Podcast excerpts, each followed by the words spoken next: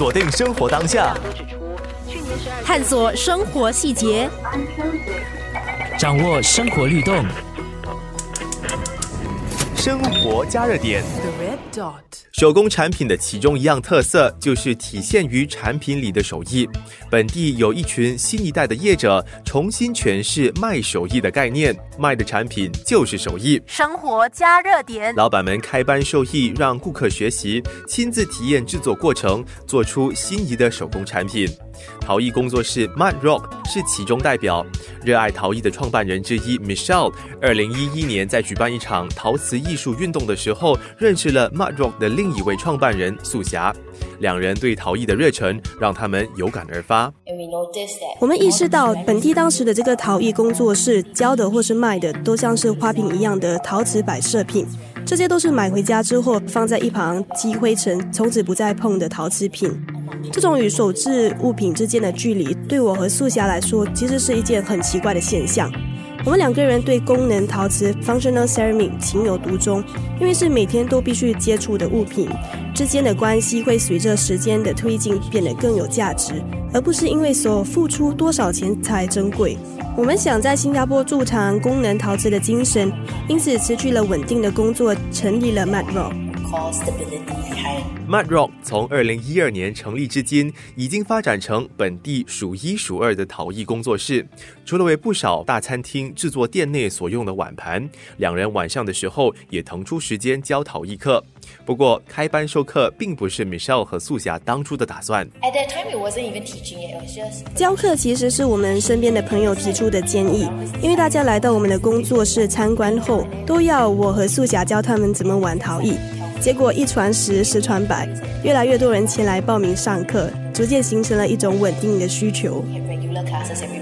生活加热点，成立四年的 Concrete Everything 首制出以水泥为主要材料的陈设品。老板 Alvin 今年三十三岁，分享了 Concrete Everything 的开始。我们是从二零一四年开始的，那时候我开始做工差不多一两年了，因为我是一个 industrial designer。在大学的时候，也是在用自己的手来创造很多不一样的 models，所以我是觉得我有这个 skill，在做工的时候没有发挥的空间，因为每次在电脑上面没有什么创造的的过程，可能如果没有 practice 的话，我可能会流失这个 skill，所以对我来说是个每次要练习的，所以一直在寻找要做的东西了。就开始寻找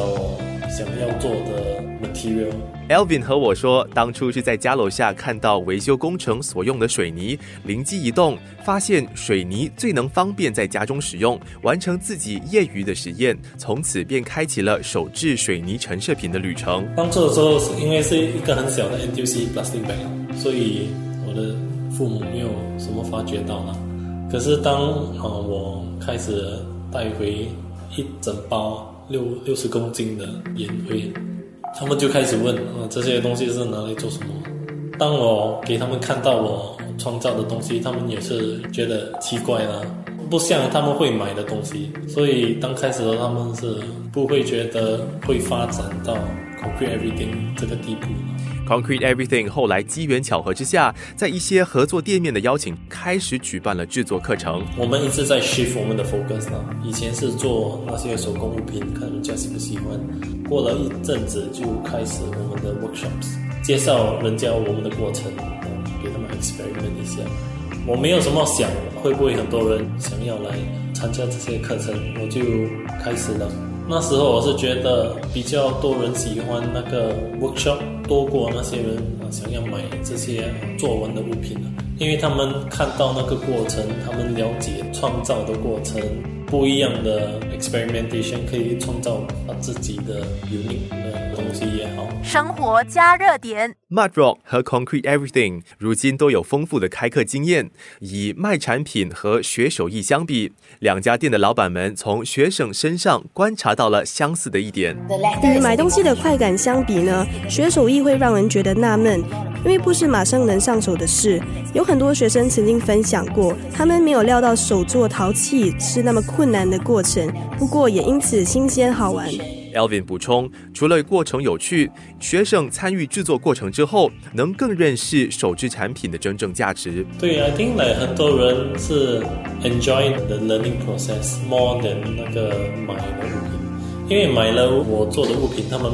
不了解我的过程，可能他们会觉得，哎，怎么会那么贵呀？当他们 join 那些 workshop 制造的时候，过了那个 workshop，我就问他们，哎，那就你会卖你的物品吗？你会卖多少？通常的时候，他们是觉得是不会卖，